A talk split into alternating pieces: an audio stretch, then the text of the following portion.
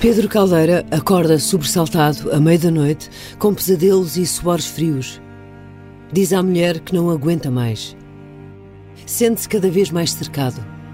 Sabe que não vai conseguir fugir eternamente e não consegue parar de pensar no impacto que os meses em fuga estão a ter nos filhos. Pensa também no pai, que está em Lisboa, cada vez mais doente. Mantém o contacto com o médico que o acompanha e que um dia lhe diz que o pai tem pouco tempo de vida. É nesse momento que toma uma decisão. Chega de andar a fugir e tentar iludir o FBI. Pedro Caldeira vai entregar-se.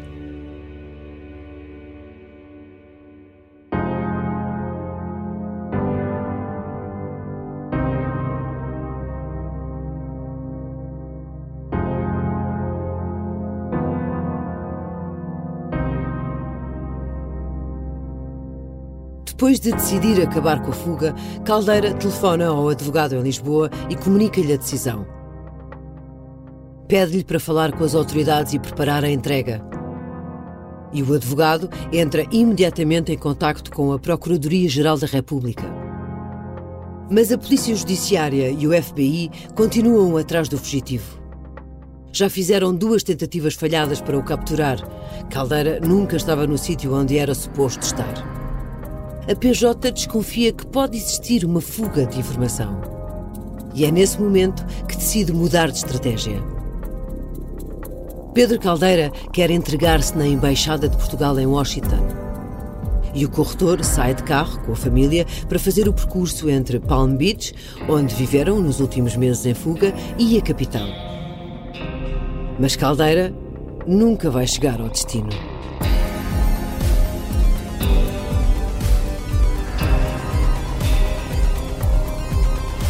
Este é O Encantador de Ricos, uma série para ouvir em seis episódios que faz parte dos Podcast Plus do Observador.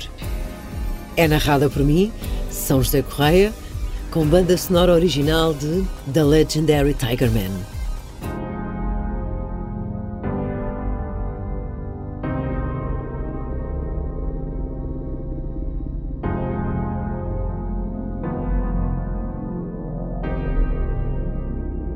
Episódio 6 A Reviravolta.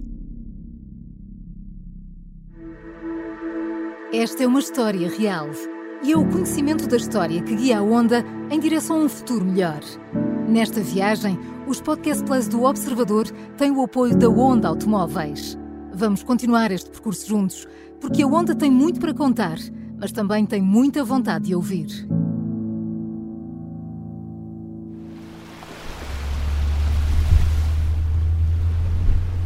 O plano é fazer a viagem ao longo da costa. Caldeira vai entregar-se e não pensa voltar atrás na decisão, mas o caminho para norte é feito sem pressa. Depois de se apresentar às autoridades, terá de enfrentar a justiça e não sabe quanto tempo pode vir a passar na prisão. Por isso, quer aproveitar aquela viagem para criar algumas boas memórias para os filhos. A família vai parando em vários sítios pelo caminho. Visitam o Centro Espacial no Cabo Canaveral, na Flórida. Passam ainda por cidades históricas como Jacksonville e Savannah.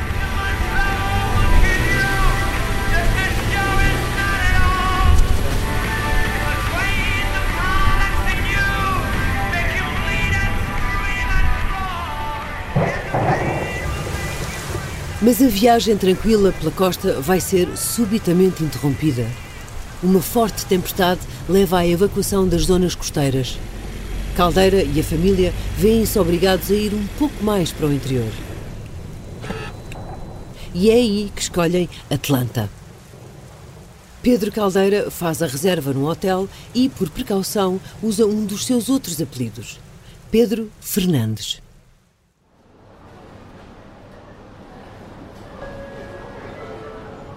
Algumas semanas antes da família se fazer à estrada, uma mala enorme chega ao aeroporto de Lisboa, vinda dos Estados Unidos. Por essa altura, a Polícia Judiciária já estava alerta, verificava todas as cargas aéreas e a estratégia deu o mesmo resultado. A mala tinha sido enviada para Portugal por Pedro Caldeira. O plano seria mandar à frente tudo o que a família foi juntando ao longo dos últimos meses antes de se entregar. Mas acaba por ser interceptada e dá à polícia mais uma pista para seguir o rastro do corretor. Pedro Caldeira já tinha escapado a pelo menos duas detenções iminentes. Quando o FBI chegou às moradas indicadas, não encontrou ninguém. As localizações foram sendo passadas pelo detetive privado Dominique Chagas. A informação foi enviada para Portugal, onde é emitido um mandado de detenção. A forma como a Interpol está organizada faz com que, de Lisboa, o processo tenha de seguir para Madrid, que funcionava como uma espécie de sede ibérica. É a partir daí que o mandado de detenção é enviado para os Estados Unidos. O facto de ter escapado por muito pouco a duas tentativas para o prender levanta suspeitas.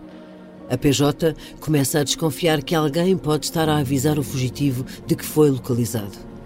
O próprio detetive Dominique Chagas tem a mesma suspeita. Ele não parava, ele, ele tinha ou tinha informações especiais ou tinha. Era uma coisa oficial. É a partir daí que as autoridades montam uma nova estratégia.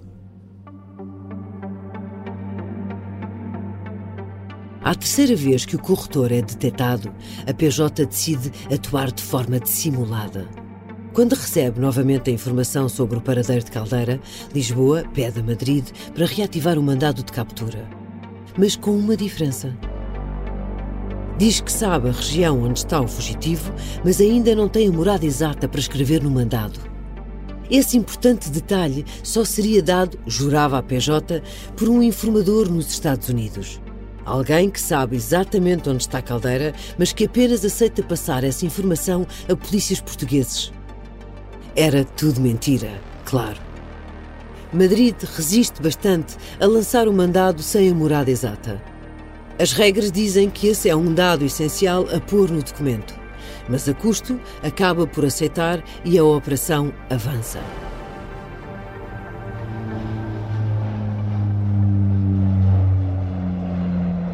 A PJ envia então dois inspectores para Palm Beach. Quando aterram, saem do aeroporto e vão diretos ao FBI para lhes passar a informação que têm. A partir daí, aos portugueses junta-se uma dupla de agentes do FBI. Os quatro sentam-se no carro e fazem a curta viagem até ao bairro onde fica a casa.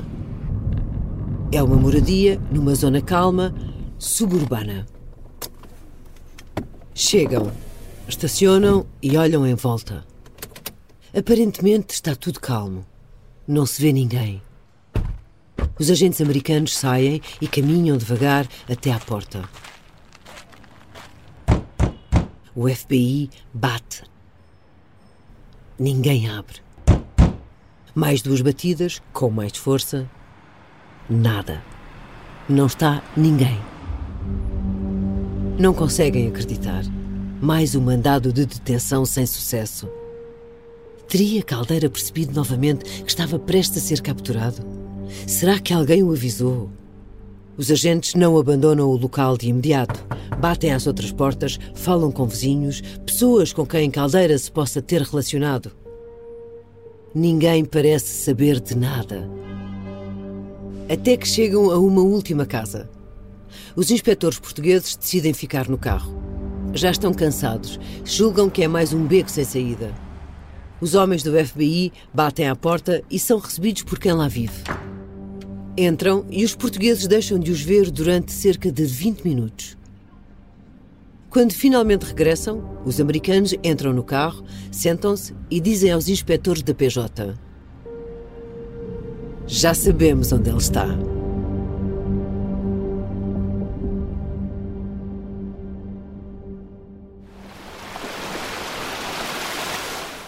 Os vizinhos confirmaram que a família Caldeira vivia de facto ali e dão uma informação importante.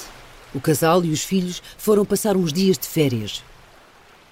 O rastro do fugitivo leva os investigadores a um hotel em Savannah, uma cidade junto à costa. Mas também aí chegam tarde demais. A família tinha saído dois dias antes. Só encontram um pacote que Caldeira tinha tentado enviar para Portugal e que é apreendido. Mas os registros telefónicos mostram que o português ligou para vários hotéis em Atlanta para fazer uma reserva. O FBI não sabe em qual deles Caldeira conseguiu marcar um quarto, mas sente que está mais perto de o encontrar. Envia a foto do suspeito para vários hotéis em Atlanta. Em poucas horas, o fugitivo é detectado. Um porteiro do Marriott, um hotel de luxo, reconhece o rosto como um dos hóspedes. A família Caldeira não se apercebe de nada, mas o FBI está a caminho. Pedro, Cristina e os dois filhos tinham chegado a Atlanta a 19 de março de 1993. É o dia do pai. Aproveitam para visitar a cidade e à noite vão jantar num local escolhido pelos miúdos, o Hard Rock Café. À mesa, consultam a programação no jornal e escolhem um filme para ver na televisão do quarto do hotel. O plano seria voltar à estrada no dia seguinte.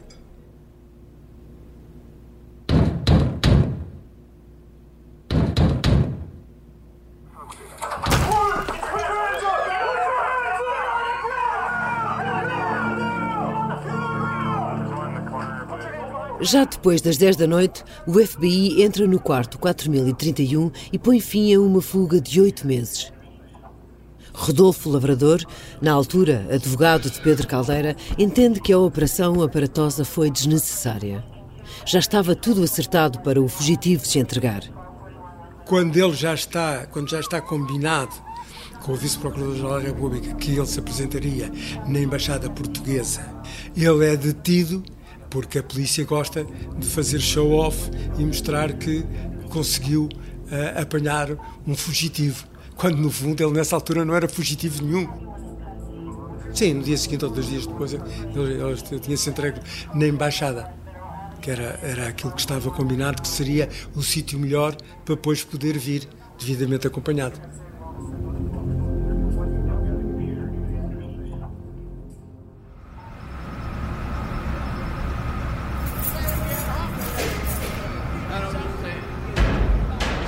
Caldeira é o prisioneiro número 43.724. Depois de passar uns dias pela prisão de Douglasville, o corretor é transferido para uma cadeia maior, a Penitenciária Federal de Atlanta. Por coincidência, é a mesma prisão por onde passaram os protagonistas de dois dos maiores escândalos financeiros dos Estados Unidos: Charles Ponzi, responsável pela primeira burla de investimentos em pirâmide, e Bernard Madoff, que esteve na base do maior esquema Ponzi da história. É uma cadeia violenta e o corretor teme pela vida. Por esta altura, um dos guardas prisionais diz ao Semanário Expresso que Pedro Caldeira tinha sucessivos ataques de choro. O corretor passa duas semanas preso nos Estados Unidos, mas duas semanas ali são uma eternidade. Nos últimos dias, para a segurança dele, será levado para uma cela subterrânea normalmente reservada a presos castigados com o isolamento total. Em Portugal, os jornais dizem que Pedro Caldeira, nesta altura, está a desesperar por uma extradição rápida.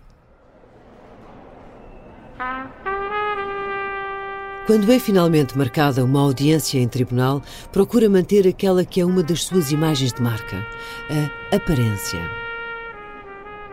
Surge perante o juiz de barba por fazer, mas com um pullover de lã azul e sapatos impecavelmente engraxados. Mas não usa meias. Deram-lhe umas piugas brancas para ele calçar quando era para se apresentar perante o tribunal, lá para ser ouvido. E, e para o, o sentido estético do Pedro, a meia branca era qualquer coisa de imaginável. Ele preferiu ir sem meias do que ir com as meias brancas. Quem também está nessa audiência é Dominique Chagas. O detetive privado recorda que o corretor, mesmo algemado e detido, continuava a ter uma personalidade encantadora. Os Estados Unidos, já no Tribunal Federal, portanto, quando se tratava da, da repatriação dele, uh, o nosso homem tinha um savoir-faire, umas palavras tão doces para todos. Ele continuava a ser o mesmo, né? generoso e tal, mas a pedir também generosidade em relação a ele. Ele dirigia-se aos agentes da judiciária. É pá, tenham pena de mim, pá. Eh, não me tratem mal, pá. já com as algemas. É pá, vocês lá na imprensa não me tratem mal.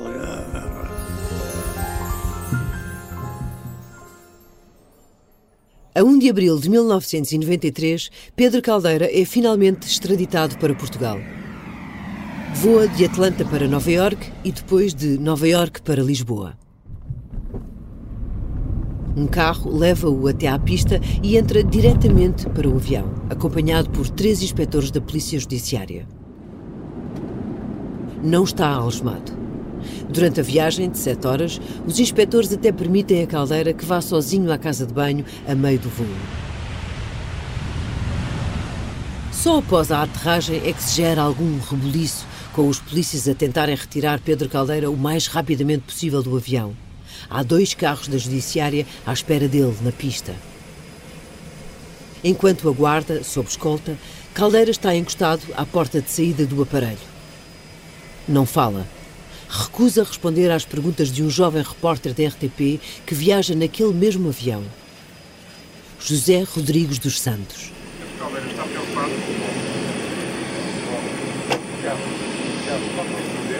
É? Pá, estão aqui pessoas alguma sensação especial de Pedro Caldeira? Não deixam falar, é? Não quero falar. Alguma sensação especial? O que é que não fala, Pedro? Baixou a cabeça. Na imagem não se vê, mas ele estava emocionado e tinha lágrimas nos olhos. O avião aterra às primeiras horas da manhã e o corretor é levado diretamente para os calabouços da PJ.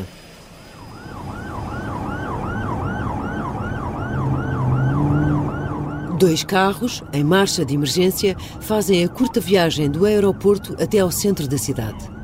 Caldeira continua preso, mas está finalmente em Lisboa e espera-o uma prisão que não tem qualquer comparação com a cadeia norte-americana.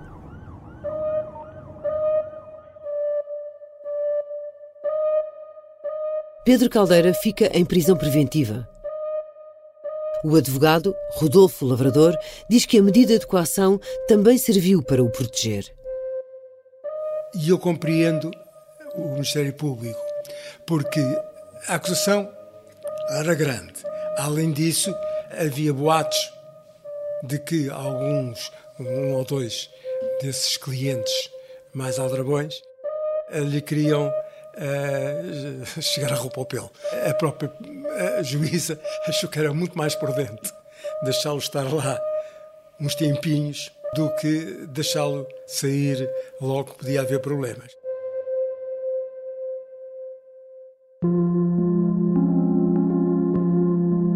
Quando Caldeira chega, a família já estava há vários dias em Lisboa. Tinham viajado pelos próprios meios, mas não voaram diretamente para Portugal a mulher, a Cristina e os filhos fizeram a viagem só até Madrid. Só até Madrid.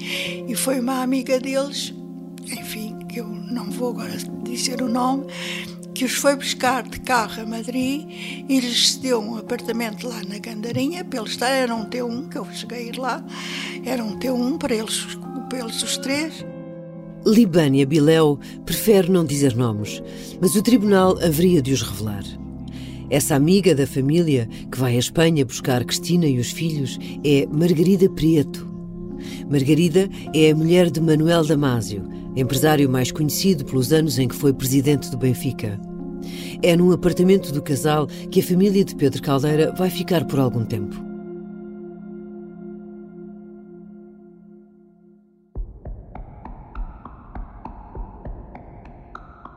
Quando o prazo de prisão preventiva acaba e Pedro Caldeira sai em liberdade provisória, o arguído mais famoso do país não tem nenhum jornalista à espera. Há uma razão para isso. Foi libertado um dia antes da data marcada. Mais tarde, Caldeira acaba por dar uma entrevista à RTP É uma conversa tranquila, gravada no passeio de uma rua de Cascais.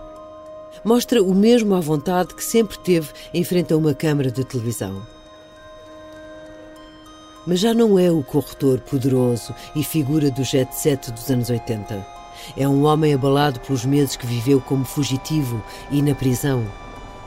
Emocionado, com lágrimas nos olhos, agradece aos companheiros de cela diz que não sabe ainda quem é que vai pagar a caução de 5 mil contos, o equivalente hoje a 48 mil euros exigida pelo Tribunal. Ainda não sei, tenho 10 dias para apresentar a caução, o meu advogado, como deve compreender, eu, assim que me deram ordem de liberdade, não pensei mais nada, a não sei que realmente tenho 10 dias para apresentar a caução, mas despedi o meu, meu advogado para, para, para, tratar disso, e portanto não sei se é ele que vai pagar, se são amigos, alguém pagará com certeza, eh, mas ainda não sei. A situação financeira da família é difícil. Os Caldeira perderam os rendimentos da corretora e a loja de Cristina fechou quando fugiram para os Estados Unidos. Alguns amigos, incluindo Manuel Damásio, ajudam com dinheiro. Mas muitos viram as costas ao corretor. No final, quem acaba por pagar a caução é o advogado.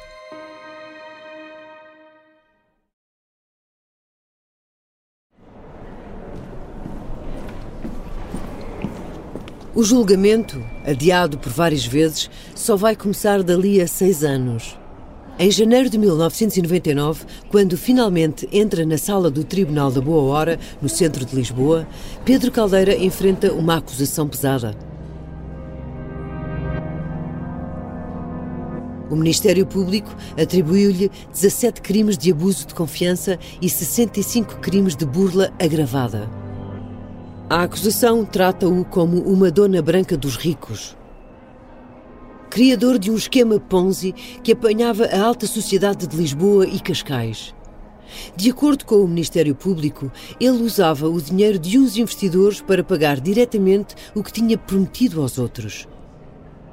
O Ministério Público descreve Caldeira não como uma máquina de fazer dinheiro, mas como uma máquina de gastar dinheiro apostas arriscadas e negócios à margem da lei, grandes festas e viagens. Uma vida de luxo que, diz a acusação, seria alimentada também com dinheiro de clientes, que o corretor sabia que nunca conseguiria reembolsar na totalidade. Entre janeiro e junho de 1992, os meses antes de sair do país, a acusação, suportada numa análise às contas de Caldeira, afirma que o corretor gastou 7 mil contos em Totoloto, 20 mil contos em orivesaria, quase 13 mil contos em roupa e moda e outros 4 mil em decoração. E isto sem contar com as despesas com carros e casas. O Ministério Público usa ainda a palavra manipulador para descrever Caldeira e diz que ele mentia sobre os lucros gerados pelos negócios e escondia as dificuldades financeiras em que vivia. Para seduzir os clientes, expressão usada na acusação, falava-lhes de grandes negócios, alguns deles, segundo os procuradores, inventados. E quando todas as fontes de financiamento se esgotaram, assegura a acusação, desviou dinheiro da corretora, levando a empresa à falência. Os procuradores garantem que Caldeira só fugiu porque percebeu que, mesmo desta forma, que qualificavam como fraudulenta, não conseguia arranjar dinheiro suficiente para pagar as dívidas. Mais, afirmam que, quando fez, já tinha transferido valores muito elevados para contas no estrangeiro. Essas transferências teriam sido feitas em pesetas, em francos e em dólares e algumas teriam envolvido empresas offshore em Gibraltar e nas Antilhas Holandesas, que Caldeira teria usado também para comprar, por exemplo, uma casa em Marbella, com o objetivo de esconder esse património. Lendo a acusação, parecia que o corretor não tinha saída.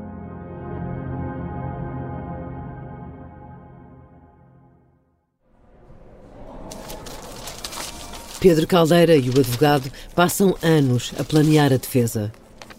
Preparam tudo para tentarem desmontar a acusação passo a passo, ponto a ponto. Mas primeiro têm de resolver um problema grave. Um dos três juízes do processo está furioso com Caldeira. Quem é este homem que chegou a ganhar 5 mil contos por dia e que deixou o país em estado de choque? Pedro Caldeira conta a história do maior creche da Bolsa Portuguesa, revela factos inéditos e divide opiniões. Em 1996, o corretor apareceu como protagonista de uma minissérie sobre o escândalo. Era uma produção da SIC, em três episódios. Caldeira é entrevistado e também recria alguns momentos da história, contracenando com atores. A série é um sucesso de audiências, mas nem todos acham uma boa ideia. Entre eles, o advogado. Rodolfo Lavrador preferia que o cliente não tivesse participado. Tinha razões para isso. Algum tempo depois da série ir para o ar, um dos juízes que iriam julgar Caldeira critica duramente o corretor por todo aquele protagonismo. Acha que é uma forma de influenciar a opinião pública. O juiz estava, estava perfeitamente estragado com, com, com, o Pedro. Achou que o Pedro estava a brincar com a justiça e, isso, e disse isso mesmo. A partir daí, o advogado não tem dúvidas. Para Caldeira ter alguma hipótese, o juiz tem de ser afastado. Fiz um requerimento muito difícil, eh, porque não era só o aspecto puramente jurídico, era também o aspecto de bom senso, que era levantar o impedimento e a suspeição do juiz. A suspeição do juiz, porque um juiz que antecipadamente antes de ouvir a outra parte, diz aquelas coisas todas, é um juiz que, pelo menos aos olhos do arguído, não é independente porque já tem uma ideia formada. E, como tal, é suspeito, como tal, não pode julgar. O pedido do advogado acaba mesmo por ser aceite e o juiz fica fora do caso. Mas esse era apenas um primeiro obstáculo. A próxima jogada vai ser ainda mais audaciosa e vai surpreender a acusação. É uma cartada inesperada que deixa o Ministério Público sem reação. Logo que o julgamento começa, Caldeira aparece com dezenas de documentos. Eram acordos assinados com a esmagadora maioria dos antigos clientes. Tinha prometido pagar o que lhes devia e eles tinham aceitado. Assim, de uma assentada, o Ministério Público perdia quase todas as potenciais vítimas do corretor. A lista inicial de 48 lesados estava agora reduzida a pouco mais de 10 que pediam a condenação de Pedro Caldeira. Em relação a esses, só havia uma coisa que o corretor podia fazer: provar que nunca quis enganar ninguém.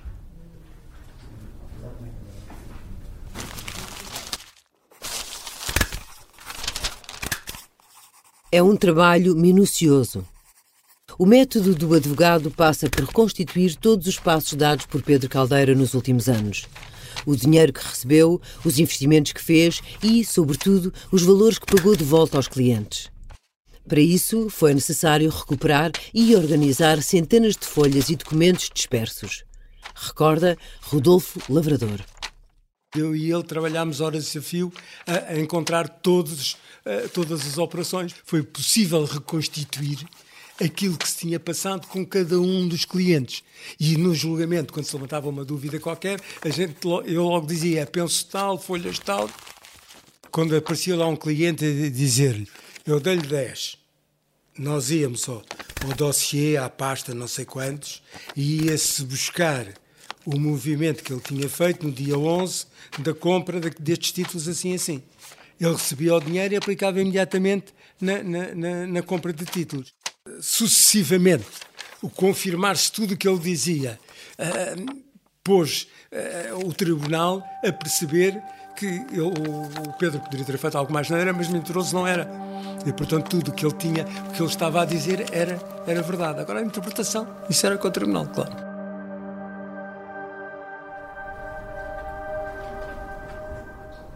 Os acordos assinados com as pessoas a quem ficou a dever dinheiro foram importantes.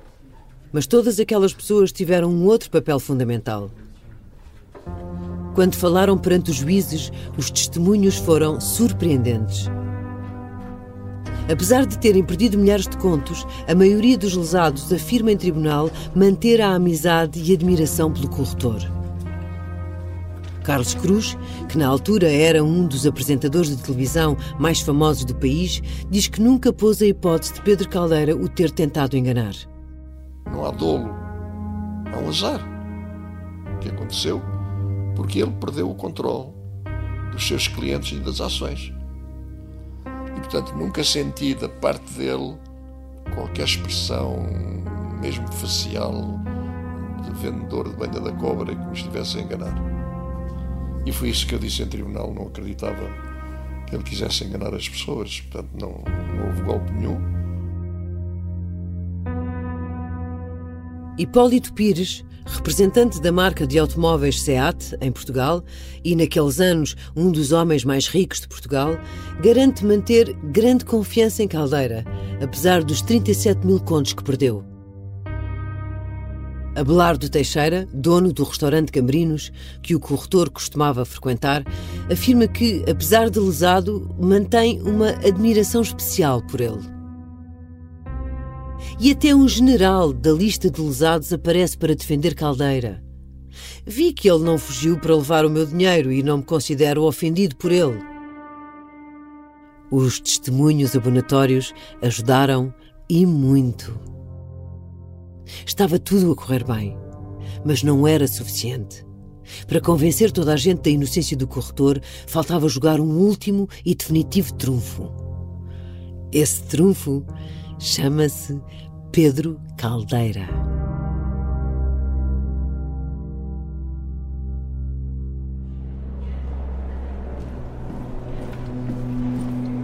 Em tribunal, Pedro Caldeira aparece sempre impecavelmente vestido, de fato e gravata. Cabelo penteado para trás, com gel, uma das imagens de marca que não muda com o passar dos anos. E, não fosse o facto de estar agora mais grisalho e parecer um pouco mais envelhecido, quase se diria que quem estava perante os juízes era ainda um corretor de enorme sucesso. O mesmo que, anos antes, dominou a bolsa e teve nas mãos as fortunas de algumas das pessoas mais ricas do país.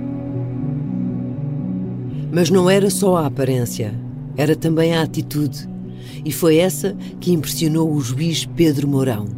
Era um tipo que se apresentava como uma pessoa muito educada. Uh, a ideia que eu tinha é que, de facto, ele estava sempre numa postura de colaboração. Portanto, nunca se refugiou, não sei, não quero, não é? nunca, nunca. Portanto, procurava sempre dar resposta às questões que eram colocadas. À distância de mais de 20 anos, Pedro Mourão lembra que fez todas as perguntas possíveis e que ficou surpreendido porque obteve resposta a todas elas. Eu tenho, tenho grande facilidade, sempre tive grande facilidade em descodificar as pessoas. Às vezes nem abriam a boca. E aquele tipo, descodifiquei-o naturalmente e tive sempre, tive sempre à espera de um grãozinho onde ele pudesse tropeçar. E ele nunca tropeçou. Ele era coerente no que dizia. Uh, não, não se sentia ali aquela mafiosice do, encapotada do burlão. Nunca o apanhei na contramão. Nunca o apanhei. E estava sempre muito atento muito atento.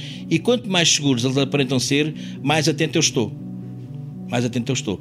Normalmente é muito fácil eles tropeçarem, assim, pronto, cá está um, um aldrabãozinho e tal. No caso dele, ele dava muita coerência ao que dizia e era muito consistente. E eu redobrava a atenção e nunca o apanhei na contramão, nunca, nunca. Pronto, e penso não me ter enganado. Também uma coisa é certa.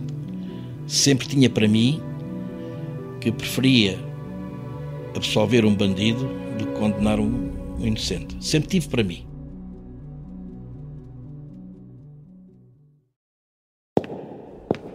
A decisão só chega na primavera do ano 2000. A leitura do acórdão está marcada para as 10 da manhã do dia 28 de abril. Pedro Caldeira caminha de um lado para o outro, fuma vários cigarros seguidos, parece nervoso, mas sorri como mostram as fotografias tiradas naquele dia nos corredores do tribunal. A sessão começa pouco depois da hora marcada, mas a grande reviravolta no caso até já tinha acontecido, ainda antes dos juízes anunciarem a decisão. Para condenar alguém pelo crime de burla, é preciso provar que um arguído montou, de forma deliberada e premeditada, um plano para roubar uma pessoa ou um conjunto de pessoas. E ao longo do julgamento, a defesa tinha conseguido fazer cair essa tese do Ministério Público. Por isso, nas alegações finais, para espanto de alguns, o próprio procurador reconhece que a acusação não produziu prova suficiente para condenar Pedro Caldeira por aqueles crimes. Não lhe resta outra alternativa. Depois de ter avançado para julgamento com uma acusação demolidora, No final, é o próprio Ministério Público quem acaba a pedir a absolvição do corretor, como recorda o juiz Pedro Mourão. Os procuradores que estão na fase de julgamento nem sonharam como é que foi a investigação e como é que aparece aquela acusação. Pronto, herdam aquilo, põem aquilo nas mãos, aquela acusação, e depois chega a julgamento, onde se tem que fazer a prova, a prova mãe, a prova rainha, não é? E eles concluem que, de facto, a montanha pariu um rato. Algumas das vezes, naturalmente. O tribunal acaba por destruir, um por um, os artigos fundamentais da acusação. Dá como provado que o corretor não agiu de forma premeditada e com a intenção de enganar os clientes, e que nunca lhes mentiu sobre os lucros ou prejuízos dos investimentos. Diz que o corretor nunca usou o dinheiro de uns para pagar a outros muito menos usou esse dinheiro para financiar uma vida de luxo que, garantem os juízes, estava, afinal, muito longe daquilo que a acusação e os jornais descreviam. Os magistrados dão, aliás, um exemplo. Os 7 mil contos em Totoloto citados pela acusação eram, na verdade, de muitas pessoas que se juntavam em apostas coletivas. Apareciam como despesas do corretor apenas porque era ele quem registava os boletins. Os juízes dão como provado que Caldeira nunca ocultou bens, escondeu valores ou fez transferências para o estrangeiro não justificadas. Dizem que o objetivo de Caldeira era mesmo investir o dinheiro que lhe emprestavam, pagar os juros que prometia e ficar com o resto dos lucros. Uma estratégia de alto risco que não funcionou. O saldo global foi negativo. Caldeira não ganhou o suficiente para pagar os encargos prometidos aos clientes, nem para pagar as dívidas bancárias que foi acumulando. Os juízes ficaram com a ideia de que houve um excessivo endividamento do arguído, mas garantem que Caldeira esteve sempre convencido de que o conseguia ultrapassar. E há um fator adicional que pesou na decisão. O tribunal escreve no acórdão que as pessoas que confiaram capitais a Pedro Caldeira eram e são, na generalidade, muito ricas e altamente esclarecidas. Entre elas estavam empresários de grande sucesso, vários deles licenciados, altas patentes militares, advogados, médicos e economistas. Um argumento também evocado pelo advogado Rodolfo Lavrador.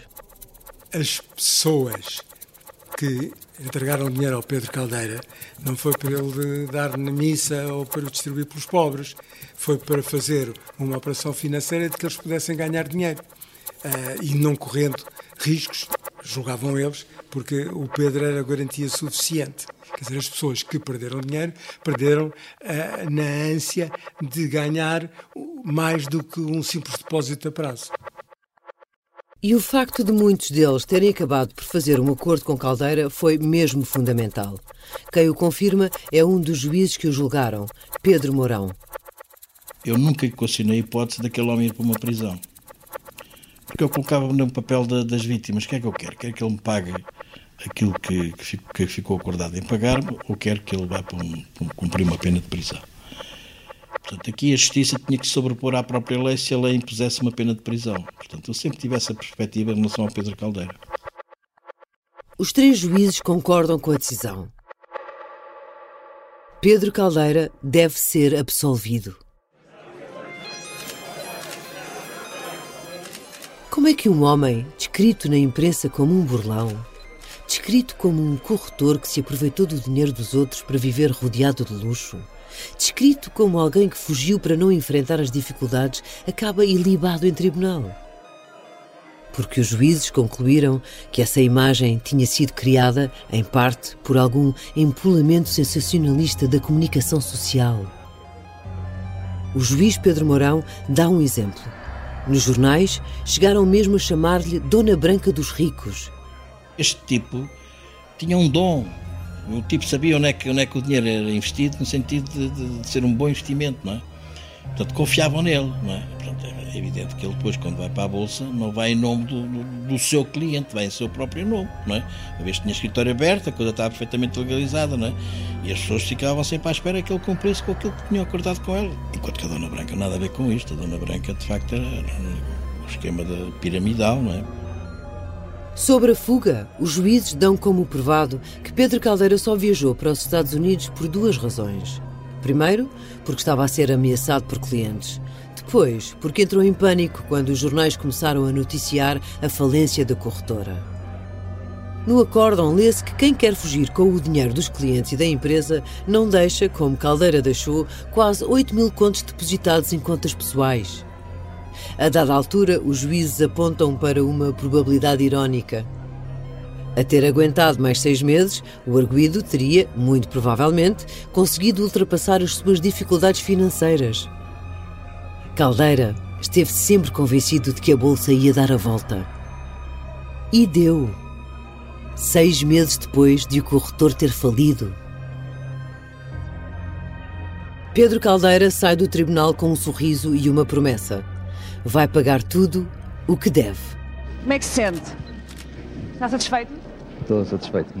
Acha que foi feita justiça, obviamente. Obviamente. Sinto-me contente, alegre, aliviado. Uh, não feliz, feliz é de estar quando pagar as dívidas todas. Apesar de o absolverem dos crimes de burla e abuso de confiança, os juízes decidem que Caldeira tem de devolver o dinheiro a sete clientes, os que pediram uma indemnização. Mas o corretor promete pagar tudo a todos, assim que começar a trabalhar outra vez. Os jornalistas perguntam-lhe se vai voltar à bolsa. Caldeira responde: se Deus o permitir. Só que Caldeira nunca irá regressar. Isso não vai acontecer depois de chegar ao fim a suspensão que lhe foi aplicada até 2004, nem depois da absolvição ser confirmada pelo Tribunal da Relação no ano seguinte, na sequência de um recurso apresentado por apenas dois dos 48 queixosos que entregaram dinheiro ao corretor. Não se sabe ao certo o que chegou a pagar. Nem Pedro Caldeira, nem o atual advogado, Vasco Soares da Veiga, estiveram disponíveis para esclarecer exatamente aquilo que foi e não foi pago até agora. Hoje, o antigo príncipe da Bolsa vive longe da parte mais nobre de Cascais. Em 2013, numa entrevista à revista Visão, garantiu que vivia com dificuldades Contava apenas com os rendimentos do trabalho da mulher, Cristina, que voltou a ter uma pequena loja de roupa num hotel de luxo. E, ocasionalmente, com o dinheiro que ele próprio fazia com o aconselhamento a clientes insatisfeitos com os rendimentos dados pelos bancos. Libânia Biléu, a secretária do advogado que defendeu Caldeira em tribunal, recorda que, mesmo depois do escândalo, muitas pessoas continuaram a entregar-lhe dinheiro para gerir. Ele depois, ainda durante um tempo, ainda, ainda conseguiu andar ali. Então, Pedro, onde, onde é que vai? Não. Ah, hoje vou almoçar com um cliente. Hoje vou almoçar com um cliente. Disse, mas tu ainda tens clientes? E ele calava-se, não dizia nada.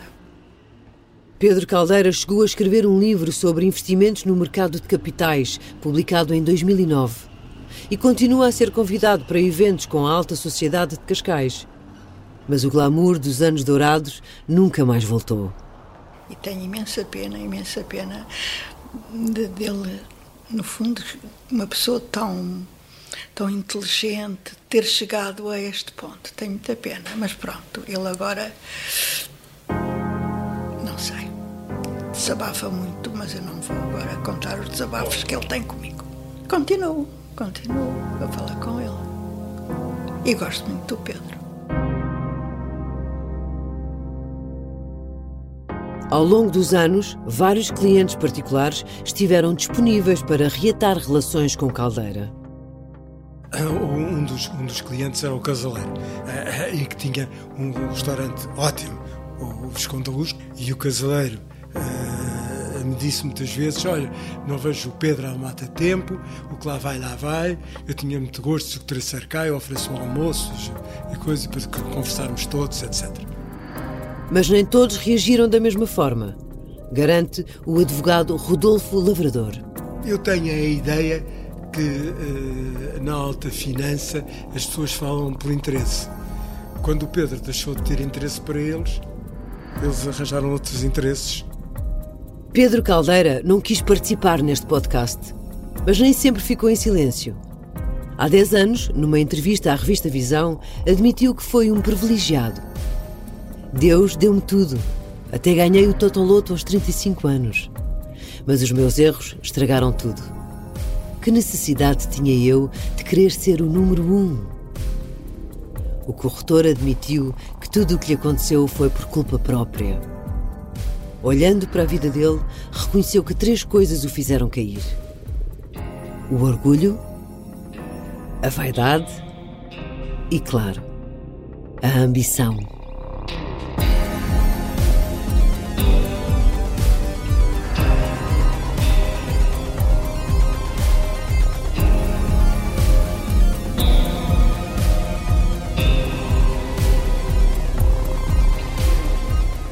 O Encantador de Ricos é uma série em seis episódios e faz parte dos Podcast Plus do Observador. É narrada por mim, São José Correia, e tem banda sonora original de The Legendary Tigerman. O guião e as entrevistas são de Edgar Caetano. A edição é de João Santos Duarte. A sonoplastia é de Artur Costa. A coordenação é de Miguel Pinheiro, Filomena Martins, Pedro Jorge Castro, Ricardo Conceição e Sara Antunes de Oliveira. Neste episódio, ouvimos sons do arquivo da RTP e ainda sons retirados do YouTube. Podcast Plus do Observador. É mais do que um podcast. Os Podcast Plus do Observador têm o apoio da Onda Automóveis.